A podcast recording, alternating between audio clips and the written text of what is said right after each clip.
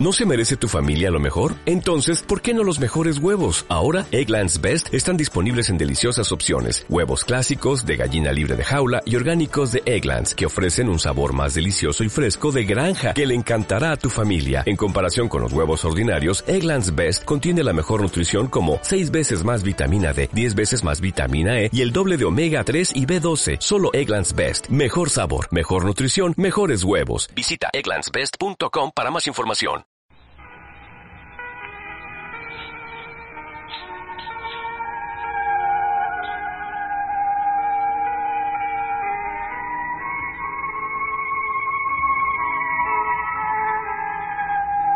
Piense y hágase rico. Piense y hágase rico por Napoleón Hill. El propósito de esta grabación es hablarles y tratar de condensar uno de los libros más asombrosos jamás escritos. Piense y hágase rico por Napoleón Hill. Este libro ha ejercido una influencia en las vidas, realizaciones y fortunas de más individuos que cualquier otro publicado hasta ahora.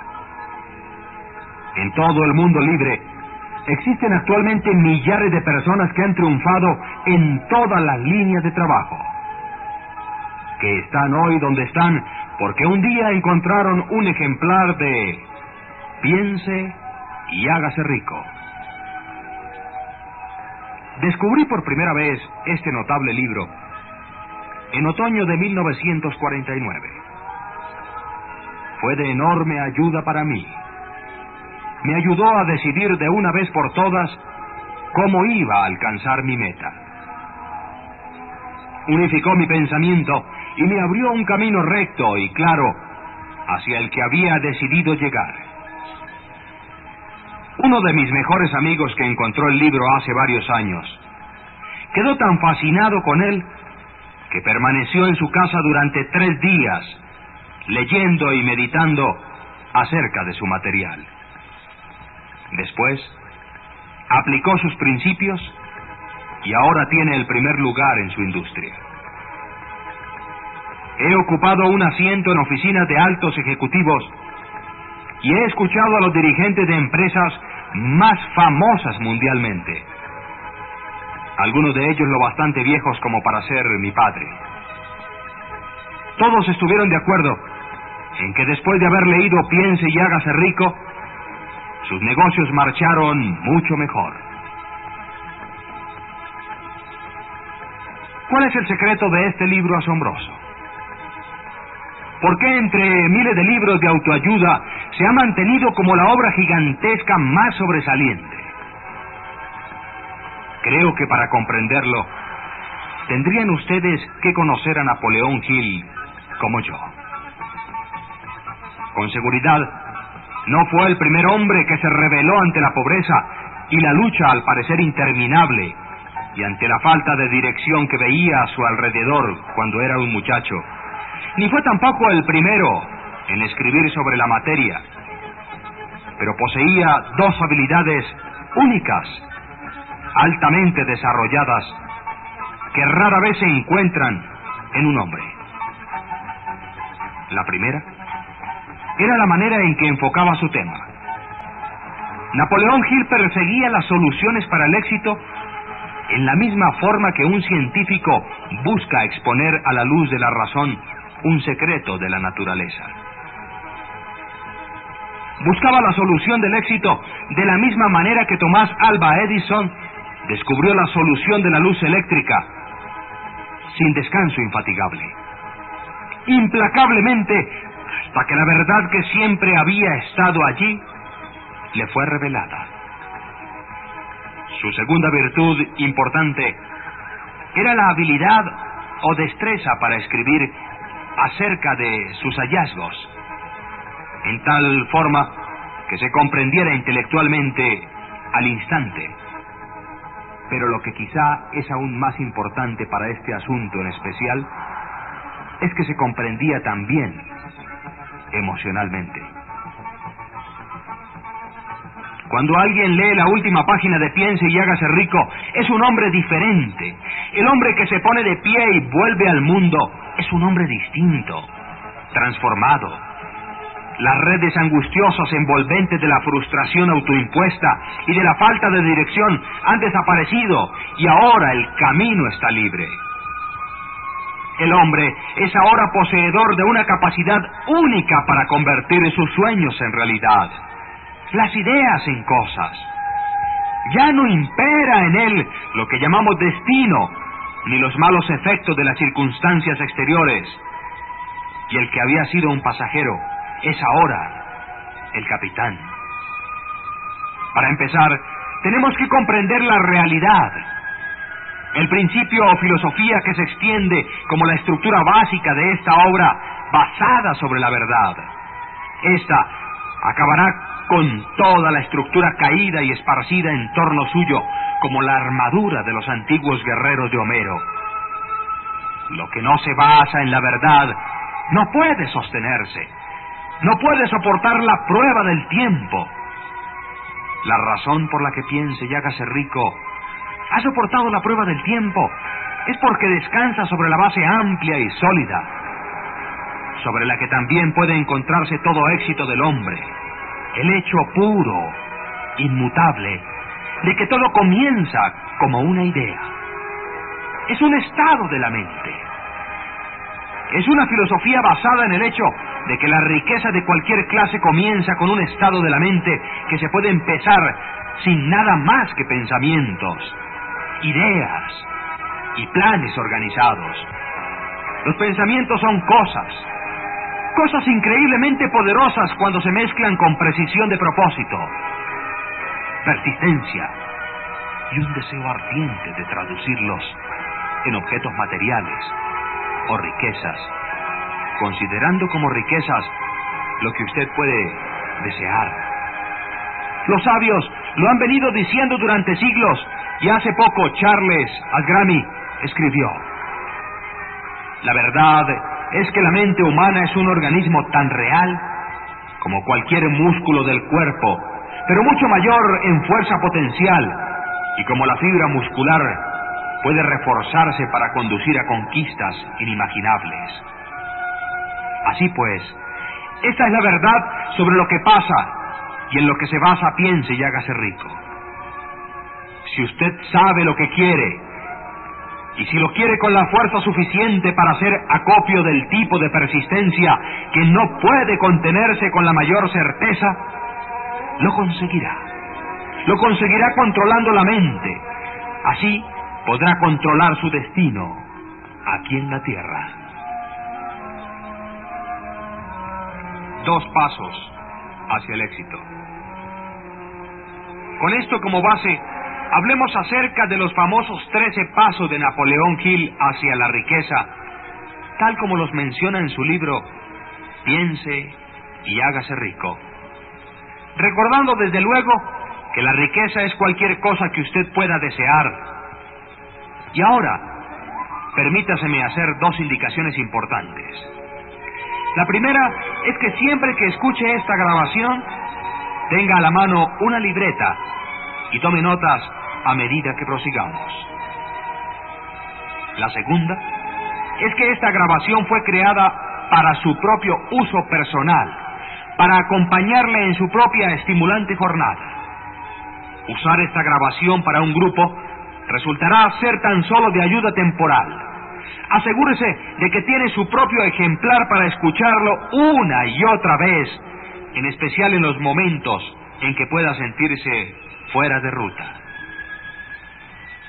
Y ahora, los trece famosos principios de Napoleón Hill. El primer principio, deseo. He aquí el punto de partida para todo éxito.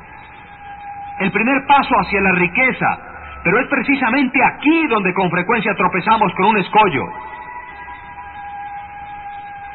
Algunas personas dirán, sé lo que deseo, pero ¿cómo puedo obtenerlo? Más tarde entraremos en esta cuestión de la duda, pero de una vez por todas aclaremos este punto. este punto de si se puede o no lograr lo que se desea con toda el alma. Creo que Emerson lo expresó muy bien cuando escribió, Nada existe por capricho en la naturaleza, y el que exista un deseo indica que los medios para su consecución existen en la misma criatura que lo siente. En otras palabras, no se tendría el deseo a menos de ser posible su satisfacción, pues cada uno de nosotros tiene una especie de piloto en su interior y nuestros deseos se modifican según nuestras capacidades e inclinaciones. No importa lo que usted desee, si lo desea con toda el alma. Entienda de una vez por todas que debe y podrá conseguirlo. Empiece y hágase rico. Napoleón Hill cita ejemplo tras ejemplo de por qué su deseo ardiente es una especie de retrato exacto de lo que usted llegará a ser un día. Así que determine ahora mismo con firmeza lo que usted más desea, porque si no, como el Vecchio lo expresó, destruyendo los deseos se destruye la mente. Todo hombre sin pasiones no tiene en su interior ni principio de acción, ni motivo para actuar. Una buena forma de saber si en realidad usted tiene un deseo ardiente es examinar la forma en que va tras él. Si usted va tras aquello que usted cree que desea por vía de ensayo, con timidez en un intento de ir a la segura, no tiene deseo ardiente en absoluto.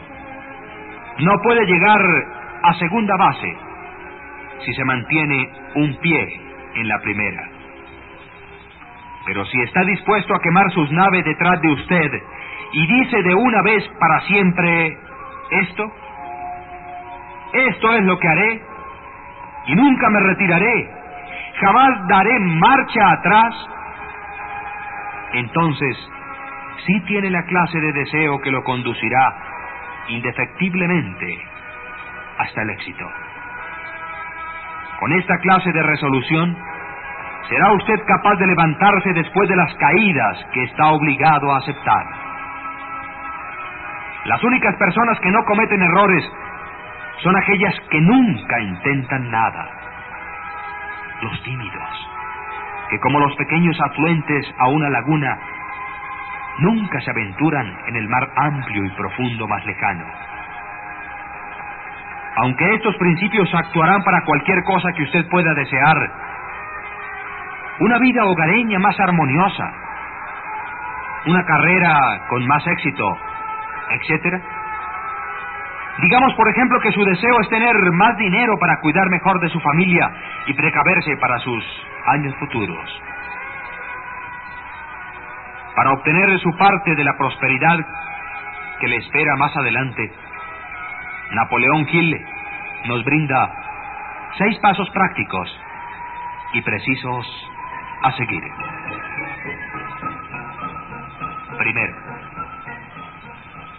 fije en su mente la cantidad exacta de dinero que desea. No es suficiente decir, deseo mucho dinero sea preciso en cuanto a la cantidad. Existe una razón psicológica para la precisión que se describirá en un principio posterior.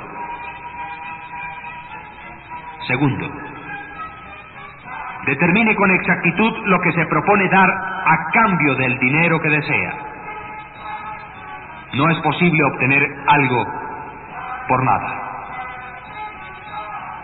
Tercero, establezca la fecha concreta en que se propone poseer el dinero que desea. Cuarto, cree un plan definido para llevar a cabo su deseo y empezar inmediatamente cuando esté preparado o no. Igualmente, esté listo a poner en acción ese plan. Quinto, Escriba una manifestación clara, concisa de la cantidad de dinero que se propone adquirir. Marque el límite del tiempo para su adquisición. Manifieste lo que se propone dar a cambio del dinero y describa con claridad el plan mediante el cual se propone lograrlo. Sexto. Lea su manifestación escrita en voz alta dos veces al día. Una vez, en el momento justo antes de acostarse por la noche, y la otra vez al levantarse por la mañana. Mientras lee, véase, siéntase y créase ya en posesión del dinero o de lo que constituya su objetivo. Es importante que usted siga estas instrucciones al pie de la letra. Ponga esta grabación hasta que la sepa a su satisfacción.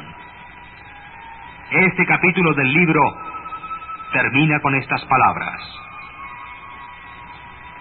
A través de algún extraño y poderoso principio de química mental que nunca se ha divulgado, la naturaleza envuelve en el impulso del deseo algo que no reconoce palabras como imposible y no acepta realidades como el fracaso.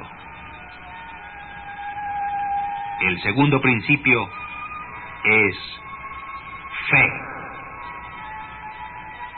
Usted jamás hubiera pensado en su deseo principal a menos que la fe existiera en su mente.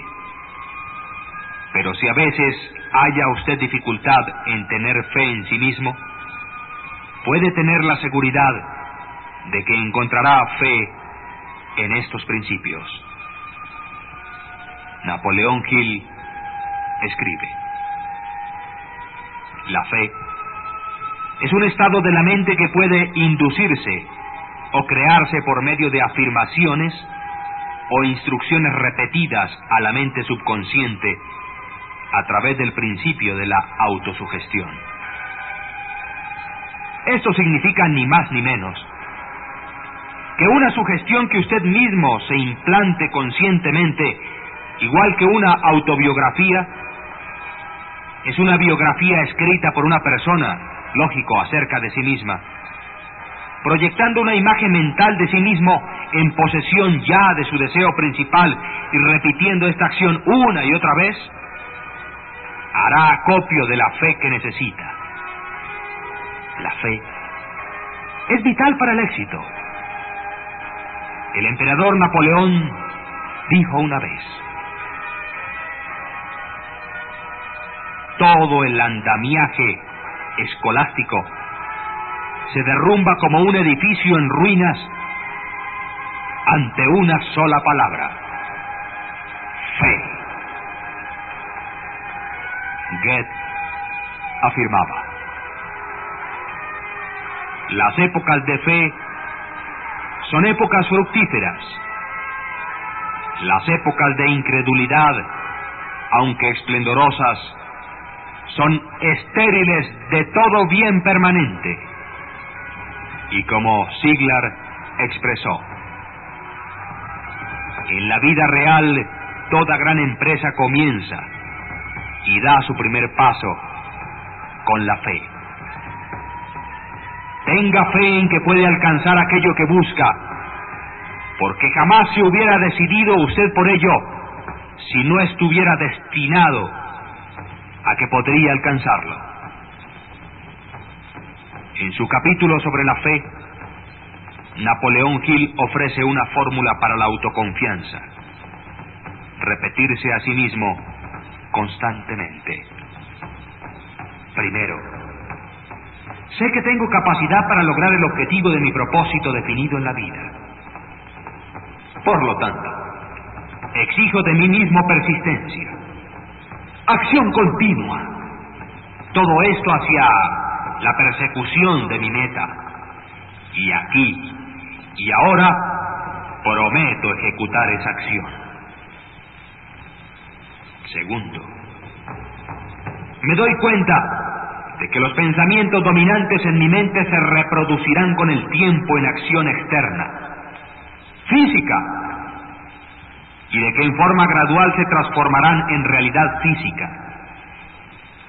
Por tanto, concentraré mis pensamientos durante 30 minutos diarios en la labor de pensar en la imagen de lo que pretendo ser, creando así en mi mente un retrato mental claro de mi persona, ya en posesión de mi objetivo. Tercero, sé que a través del principio de la autosugestión, cualquier deseo que alimente con persistencia en mi mente, buscará con el tiempo expresión a través de algunos de los medios prácticos para alcanzar el objetivo que hay detrás de él. Por tanto, dedicaré diez minutos al día para exigir de mí mismo el desarrollo de la autoconfianza. Cuarto, he puesto por escrito con claridad una descripción de mi mira principal concreta en la vida. Y nunca dejaré de tratar de lograrla hasta que haya desarrollado la autoconfianza suficiente para su logro. Quinto, me doy perfecta cuenta de que ninguna riqueza o posición puede durar mucho a menos que se levante sobre la verdad y la justicia. En consecuencia, no participaré en ninguna transacción que no beneficie a todos los que la acepten. Tendré éxito en atraer hacia mí al personal que desee utilizar y en lograr la cooperación de otras personas. Induciré a otros a servirme a través de mi buena disposición para servir a los demás. Eliminaré el odio.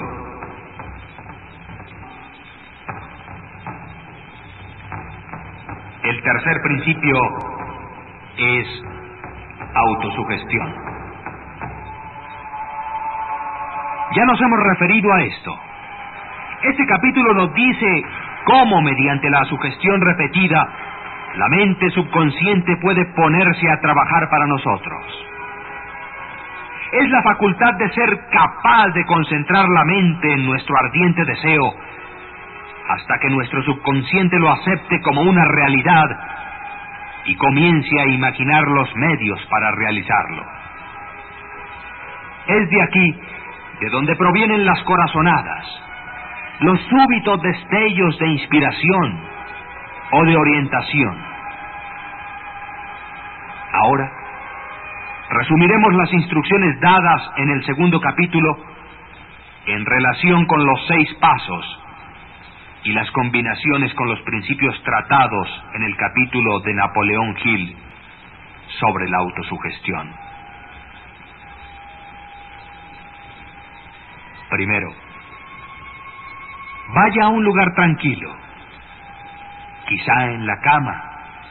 Por la noche, cierre sus ojos y repita en voz alta para que pueda escuchar sus propias palabras la manifestación escrita de la cantidad de dinero que se propone acumular, o una reafirmación cuidadosa de lo que pueda ser su meta.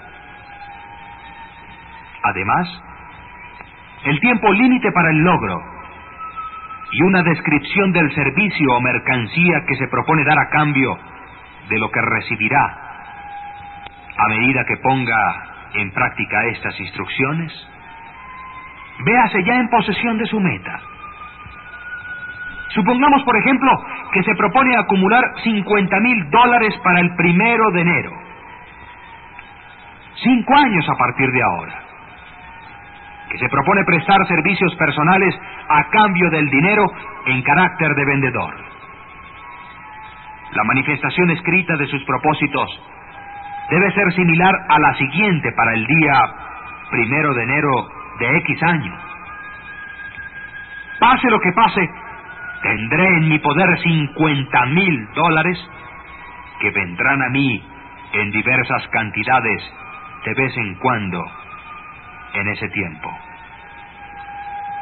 A cambio de este dinero, prestaré el servicio más eficaz de que sea capaz, rindiendo la mayor cantidad posible y la mejor calidad de servicio como vendedor, por ejemplo. Así, escribirá cuál es la actividad que va a desarrollar. Igualmente, escribirá el producto o servicio que se propone vender, o cualquier otra cosa que usted haga para vivir.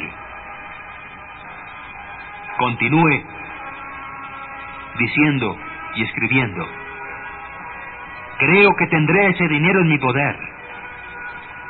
Mi fe es tan fuerte que ya puedo ver el dinero ante mis ojos. Puedo tocarlo con mis manos. Está esperando pasar a mi poder en el momento y en la proporción que preste el servicio que me propongo rendir a cambio de él. Estoy esperando un plan mediante el cual acumular este dinero y lo seguiré cuando lo reciba. Segundo, repita esto por la noche y por la mañana hasta que pueda ver claramente en su imaginación el dinero que se propone acumular. Tercero, coloque una copia de lo escrito donde pueda verla noche y día y leerla en el momento de acostarse y de levantarse hasta que la recuerde perfectamente. Al poner en práctica estas instrucciones, está usted eh, aplicando el principio de autosugestión. El cuarto principio es conocimiento especializado. Aquí es donde Napoleón Hill marca un punto muy importante. El conocimiento constituye una fuerza solo cuando está organizado en un plan concreto de acción y encaminado a un fin definido. Nos dice, antes de que pueda usted estar seguro de su capacidad para transformar el deseo en su equivalente monetario, necesitará el conocimiento especializado, servicio, mercancía o profesión que se propone ofrecer a cambio. Tal vez pueda necesitar muchos más conocimientos especializados de los que usted tiene o de los que pueda adquirir. Si es esa la situación, puede resolver el problema mediante la ayuda de un grupo al que llamaremos mente maestra. Hablaremos más tarde de esto, pero por ahora reconozcamos que tenemos que aprender todo lo que podamos acerca de la especialidad. Separemos tiempo cada día para aprender más acerca de lo que es vivir. Sigamos los cursos que se ofrecen sobre esta materia y asociémonos con hombres que conozcan bien de su profesión. El quinto principio es imaginación. La imaginación es literalmente el taller donde se da forma a todos los planes creados por el hombre. El impulso, el deseo, reciben aplicación, forma y acción mediante la ayuda de la facultad imaginativa de la mente. Se ha dicho que el hombre puede crear todo lo que pueda imaginar, como dice y enseña Napoleón Hill. Todo lo que la mente humana pueda concebir y creer, puede lograrlo. La única limitación del hombre dentro de lo razonable radica en el desarrollo y empleo de su imaginación y la subsecuente motivación para la acción. Los mayores dirigentes de negocios, industrias, finanzas. Y los grandes artistas, músicos, poetas y escritores llegaron a ser grandes porque desarrollaron la fuerza de la automotivación. Mientras desempeña usted su trabajo diario, piense constantemente en los medios mediante los cuales podría realizarlo mejor y con mayor eficacia. Piense en los cambios inevitables, pueden llevarse cada hora a cabo. Y si se siente limitado, recuerde las palabras del famoso arquitecto desaparecido, Frank Lloyd Wright. La raza humana construyó con más grandeza cuando mayores eran las limitaciones y por tanto cuando más se necesitaba la imaginación para construir. Las limitaciones parecen haber sido siempre los mejores amigos de la arquitectura. Cuando construya su futuro partiendo de este punto de vista, no debe preocuparse por las limitaciones. Recuerde que éstas pueden ser sus mejores amigas, puesto que requieren imaginación, y hemos de levantarnos por encima de ellas. Y como dijo Pishwa, el alma sin imaginación es como un observatorio sin telescopio.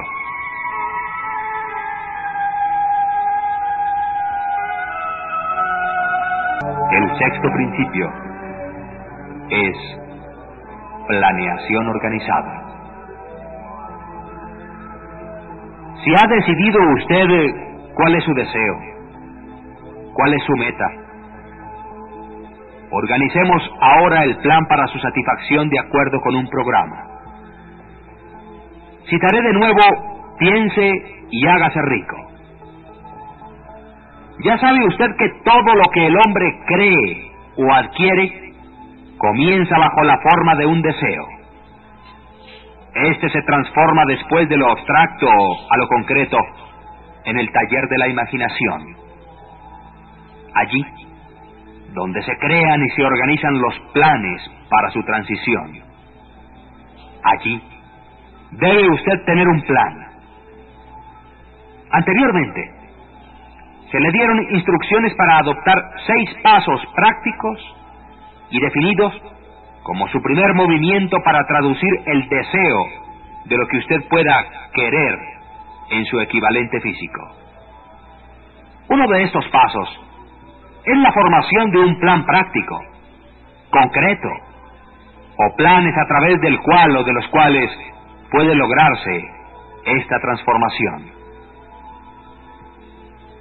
Alíese con una o más personas, un grupo de tantas personas como pueda necesitar para crear y poner en práctica su plan o planes para la acumulación del dinero que ha marcado con su meta, haciendo uso del principio de reunión de inteligencia o mente maestra. Segundo, antes de formar su mente maestra, decida qué ventajas y beneficios puede ofrecer a los miembros individuales del grupo que la forman a cambio de su cooperación.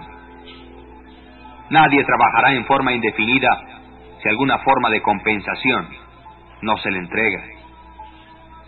Aunque esta no siempre necesita ser dinero. Tercero, disponga a reunirse con los miembros de su grupo dos veces a la semana por lo menos y con más frecuencia si es posible hasta que haya perfeccionado conjuntamente el plan o planes para la consecución de su meta. Cuarto, mantenga una armonía perfecta entre usted y cada miembro de su mente maestra. Tenga en cuenta estos hechos.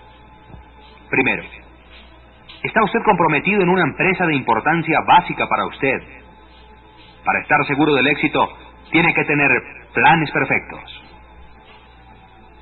Segundo, debe tener la ventaja de la experiencia, instrucción, capacidad e imaginación naturales de otras mentes. Este es el método seguido por todas las personas que han sobresalido del promedio. Dedíquese a esto hasta que tenga un plan formal, bien elaborado para alcanzar su objetivo. En esta forma, nunca estará confuso o pensando en lo que debe hacer a continuación. Cada mañana sabrá con exactitud cuál será su plan diario, semanal, mensual y anual. Siendo concreto, fije un plan serio de trabajo. Adquiera estas cualidades del dirigente. Es en este capítulo de Piense y hágase rico donde Napoleón Hill habla de las once características que debe tener el hombre que dirige. Primero, ánimo resuelto. Segundo, autocontrol. Tercero, agudo sentido de justicia. Cuarto, exactitud en sus decisiones. Quinto, precisión en sus planes. Sexto, hábito de dar más de lo que recibe como pago. Séptimo, personalidad agradable. Octavo, simpatía y comprensión. Noveno, dominio del detalle. Décimo, buena disposición para asumir toda la responsabilidad. Y onceavo, sentido de cooperación. El capítulo sobre planeación organizada es uno de los más grandes e importantes del libro. Basta decir que un hombre sin un plan que seguir es como un barco sin rumbo. No tiene un lugar a donde ir y encontrará el desastre con toda probabilidad. El séptimo principio es decisión. Jamás demorar las cosas. El análisis de más de 25 hombres que experimentaron fracasos reveló que la falta de decisión estaba casi a la cabeza de la lista de las 30 causas principales del fracaso. La demora, lo opuesto a la decisión. Es un enemigo común al que todo hombre tiene que vencer. El análisis a varios centenares de personas que habían acumulado fortunas por encima del millón de dólares puso de manifiesto el hecho de que todos y cada uno de ellos tenía el hábito de tomar decisiones con rapidez y de cambiar esas decisiones lentamente, después, si hubiera la necesidad de cambiarlas. Las personas que fracasan en acumular dinero, sin excepción, tienen el hábito de tomar decisiones con lentitud y de cambiarlas después con rapidez y frecuencia. Tener un objetivo concreto hace más fácil tomar decisiones rápidas. Napoleón Hill cita muchos ejemplos, uno de los cuales es el de Henry Ford. Una de las cualidades más sobresalientes de Henry Ford era su hábito de tomar decisiones con rapidez y concretas y cambiarlas después con calma. Esta cualidad era tan pronunciada en el difunto Mr. Ford que le ganó la reputación de obstinado. Fue esta cualidad la que impulsó a Mr. Ford a continuar fabricando su famoso modelo T, el automóvil más feo del mundo, pero que en aquel momento era el más práctico. Y cuando todos sus asesores y aún los compradores del coche le incitaban a cambiarlo, tal vez se demoró demasiado en hacer el cambio pero la otra cara del cuento es que su firmeza de decisión le produjo una enorme fortuna antes de que se hiciera necesario el cambio de modelo y con seguridad la compañía no se halla hoy peor por ello. Cuando se forme una idea, apéguese a ella.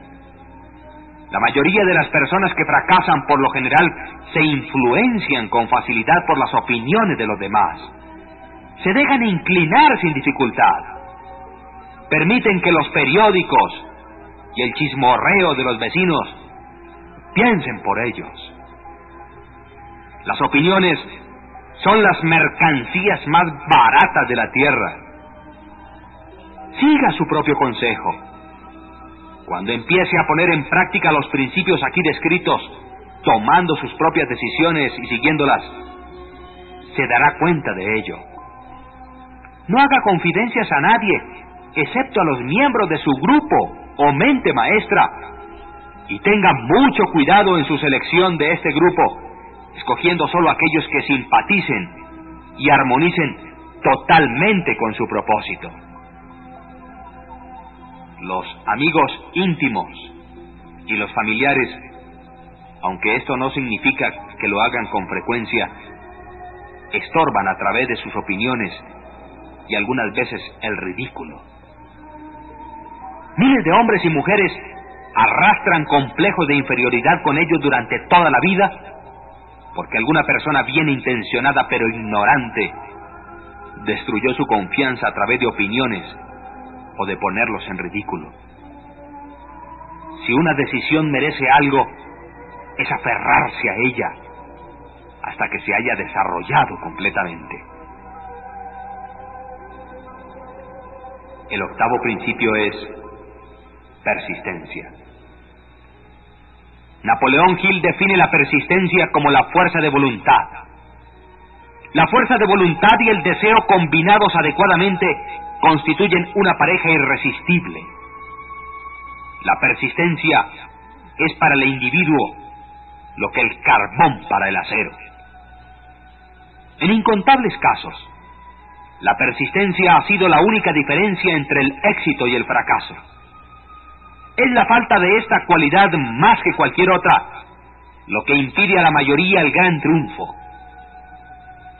Intentarán algo y tan pronto como el camino se torna áspero, se doblegan.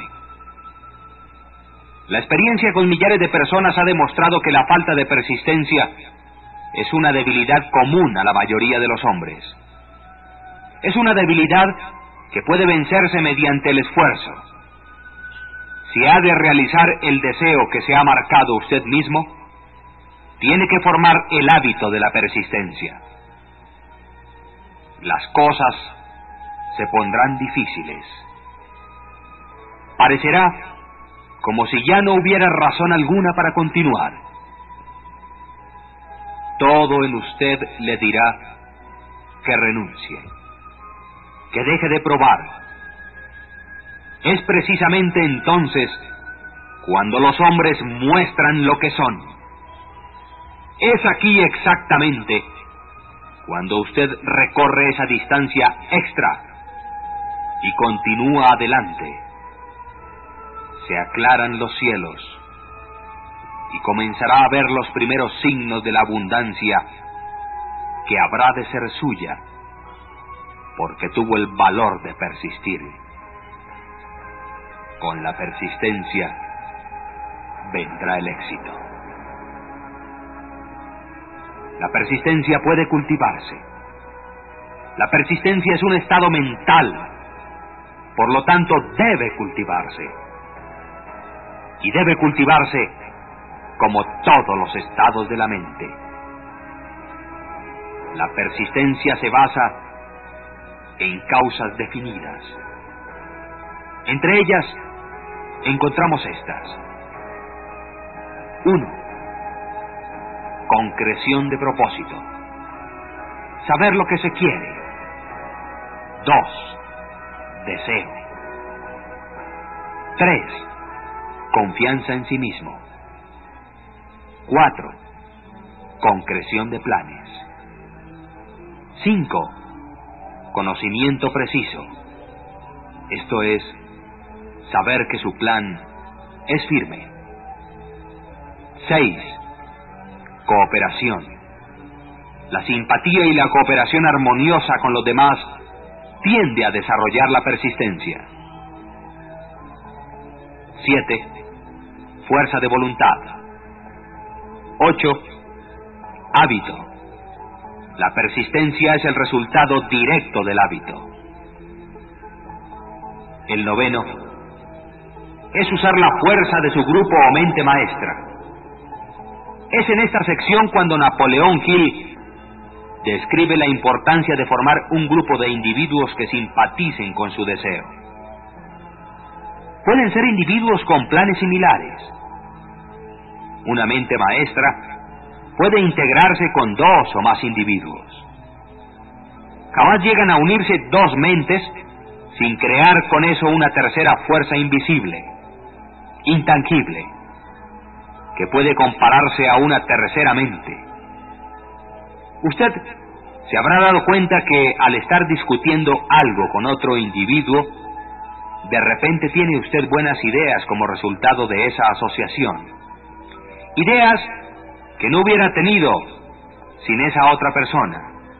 Y lo mismo le sucede a la otra persona. Estimula su pensamiento gran cantidad de buenas ideas que han rotado en las mentes individuales como resultado de haberse reunido en comités. Asociarse con, con un grupo para formar una mente maestra no ha de entenderse como un medio de dejar que los demás piensen por usted, ni mucho menos. Es estimular su propio pensamiento a través de la asociación con otras mentes. Nadie sabe de todo. Cuanto más afines sean las mentes que reúna, por afín, quiero decir, eh, trabajar para un fin común, más información con esta se hallará disponible. Las grandes ideas son una combinación de información con estas. Así que escoja al miembro o miembros de su grupo con cuidado. Asegúrese que son personas que usted respeta y que trabajan bien y a conciencia. Se divertirán mucho y alcanzarán sus metas mucho antes.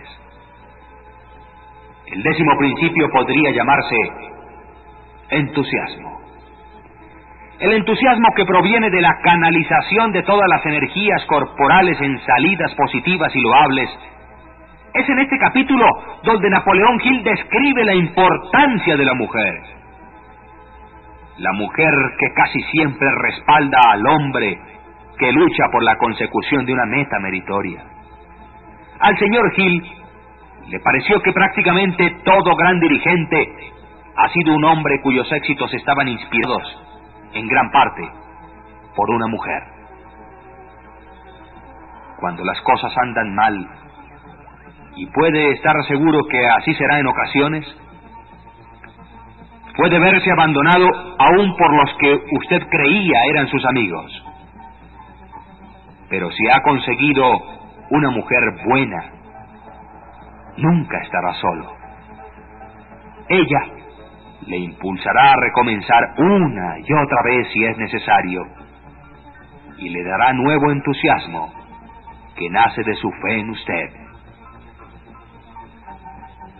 Tener alguien a quien amar es tener alguien con quien compartir su éxito y realizaciones.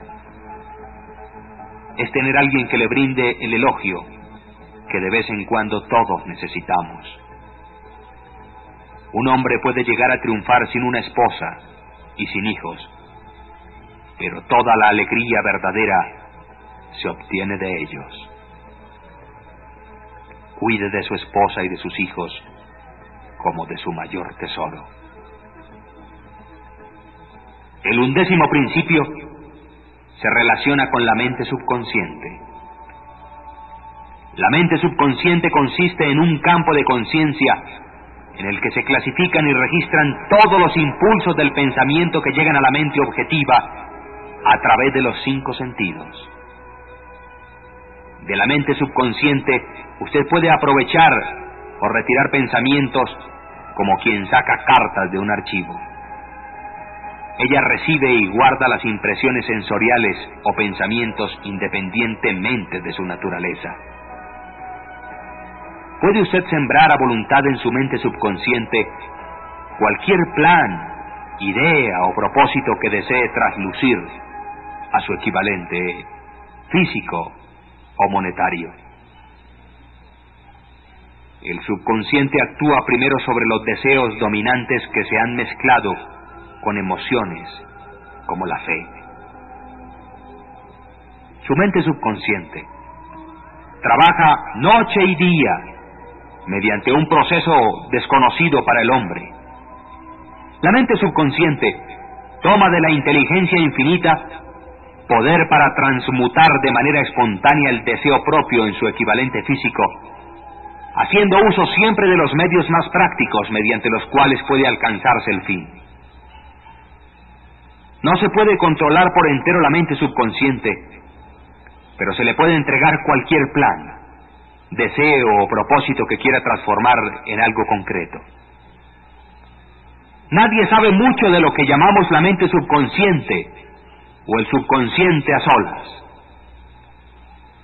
Sabemos que es incalculable su poder y que puede solucionar nuestros problemas si la empleamos correctamente. Y la mejor forma es mantener en nuestra mente subconsciente, con tanta frecuencia como sea posible, una imagen clara de uno mismo, como si ya se hubiera alcanzado la meta deseada. Defínala con claridad y proyectela después en la pantalla de su mente.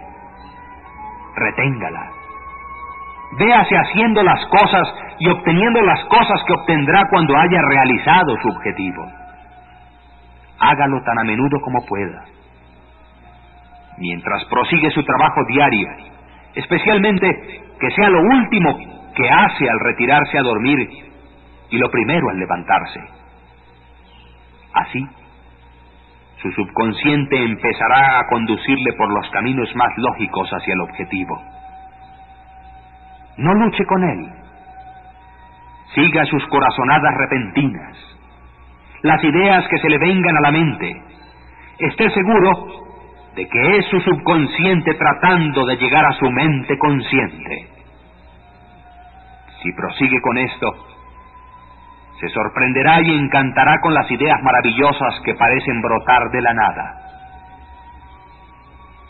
En el siguiente principio, hablaremos más acerca de este sexto sentido que parece controlar las vidas de los grandes hombres y mujeres, pero que es solamente que han sabido condicionar su mente subconsciente. Las vidas de los hombres grandes y de las mujeres que parecen milagrosas a la persona normal, no son más que la expresión y satisfacción de sus ardientes deseos a través de su mente subconsciente. El tiempo no significa nada para el subconsciente. Un hombre podría trabajar con firmeza en su labor durante 40 años y no alcanzar a lograr lo que es posible en tres o cuatro años mediante la aplicación adecuada de este principio. Su mente subconsciente no puede permanecer ociosa. Si deja usted de implantar deseos en su mente subconsciente, se alimentará de las ideas que lleguen a ella como resultado de su descuido. Recuerde que vive usted diariamente en medio de todo género de impulsos, de pensamientos que llegan a su subconsciente sin su conocimiento. Algunos de estos impulsos son negativos, otros son positivos. Ahora deberá evitar los impulsos negativos y ayudar a influenciar en forma espontánea su mente subconsciente mediante impulsos positivos de deseo. Cuando lo logre, poseerá usted la llave que abrirá las puertas a su mente subconsciente. Beauvoir escribió, el hombre que triunfa por encima de sus semejantes es quien muy pronto en la vida discierne con claridad su objetivo y encamina hacia él todas sus fuerzas. Incluso el genio mismo no es sino la observación minuciosa, reforzada por la fijeza de propósito. Todo hombre que observa atentamente y actúa con firmeza se convierte inconscientemente en genio. Y vale notar que se ha dicho inconscientemente. Sepa lo que quiere. Decida de una vez por todas qué habrá de ser suyo. Manténgase firme en su rumbo, empujando por la fe y su subconsciente todo aquello que ocurrirá. El duodécimo principio, como se esboza en Piense y hágase rico de Napoleón Hill, está relacionado con el cerebro.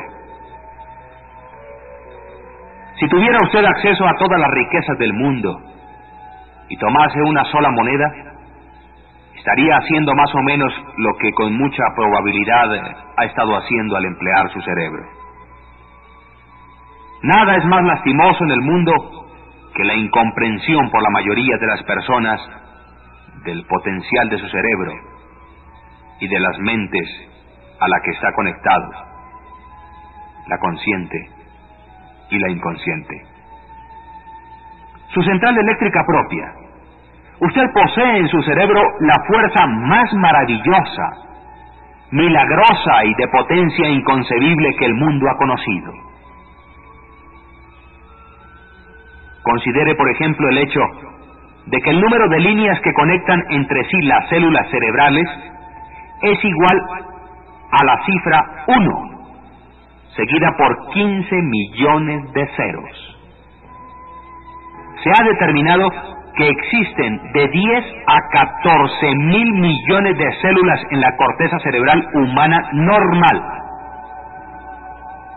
Es concebible que eso implica una maquinaria sofisticada y que debe existir con el único propósito de mantener las funciones físicas inherentes al desarrollo y mantenimiento del cuerpo físico. El cerebro es el mecanismo que nos ha dado el avión supersónico. Nuestras ondas cohetes de profundidad en el espacio exterior. Las ciencias. Las artes. Todo lo que hoy sabemos y usamos y usaremos en el futuro ha salido de esa pequeña masa gris que cada uno tiene dentro de sí. ¿Puede usted dudar incluso por un momento de que puede traer a usted y a los suyos todo lo que desea aquí en la tierra? Desde luego que puede lograrlo si admite usted su fuerza como individuo y deja de actuar como aquellos que ni siquiera han pensado en, ello alguna vez. Encárguele el trabajo que ha decidido realizar y observe cómo lo ejecuta. El decimotercero y último principio se llama el sexto sentido. El sexto sentido se puede describir como el sentido a través del cual la inteligencia infinita puede y se comunicará con el individuo de manera espontánea y sin ningún esfuerzo por parte de éste. He aquí la médula de la filosofía.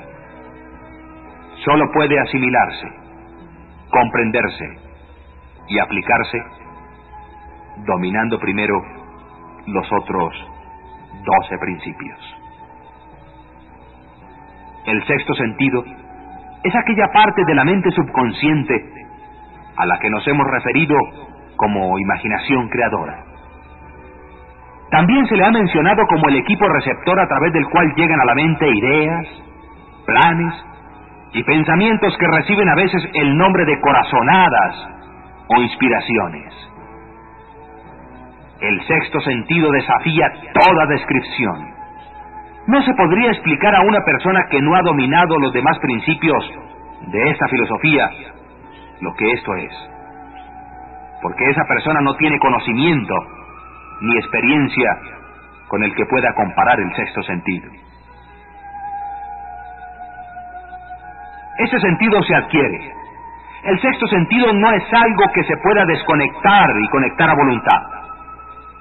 La capacidad para emplear esa fuerza enorme llega poco a poco a través de la aplicación de los otros principios que hemos esbozado.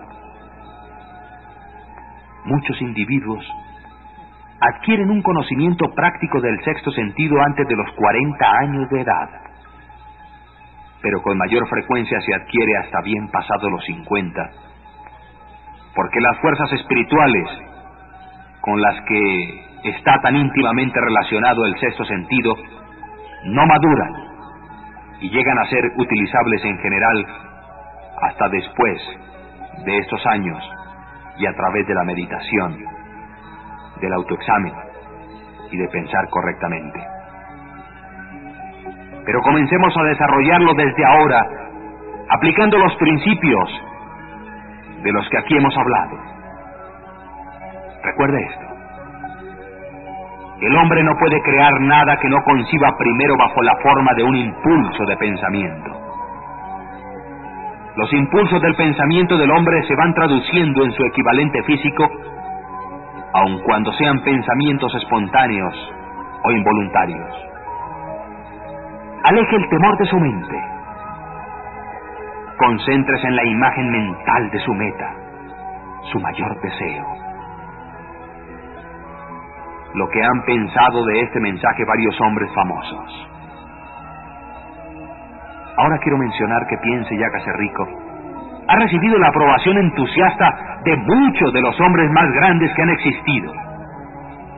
Solo citaré algunos.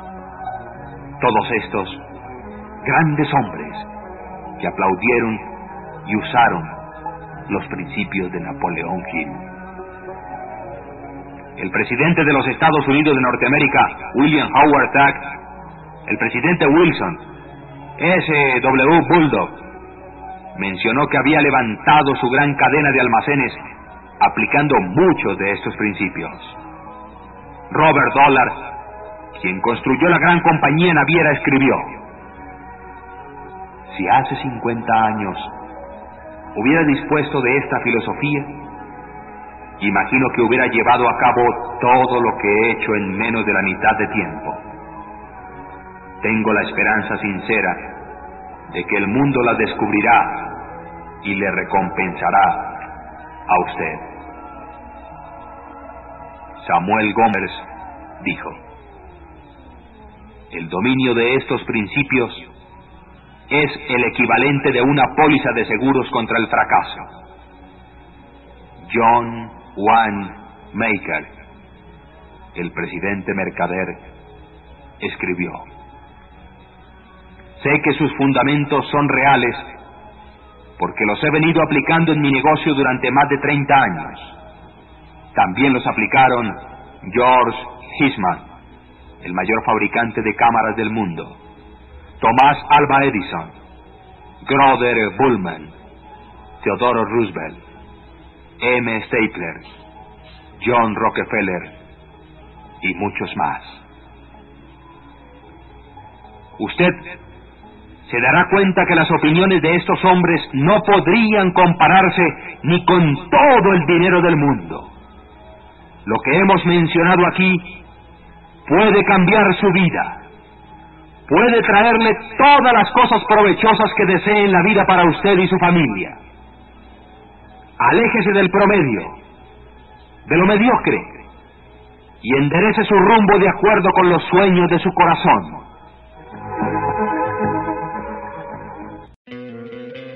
¿No te encantaría tener 100 dólares extra en tu bolsillo? Haz que un experto bilingüe de TurboTax declare tus impuestos para el 31 de marzo y obtén 100 dólares de vuelta al instante. Porque no importa cuáles hayan sido tus logros del año pasado, TurboTax hace que cuenten. Obtén 100 dólares de vuelta y tus impuestos con 100% de precisión. Solo con Intuit TurboTax. Debes declarar para el 31 de marzo. Crédito solo aplicable al costo de la presentación federal con TurboTax Full Service. Oferta sujeta a cambios o cancelación en cualquier momento.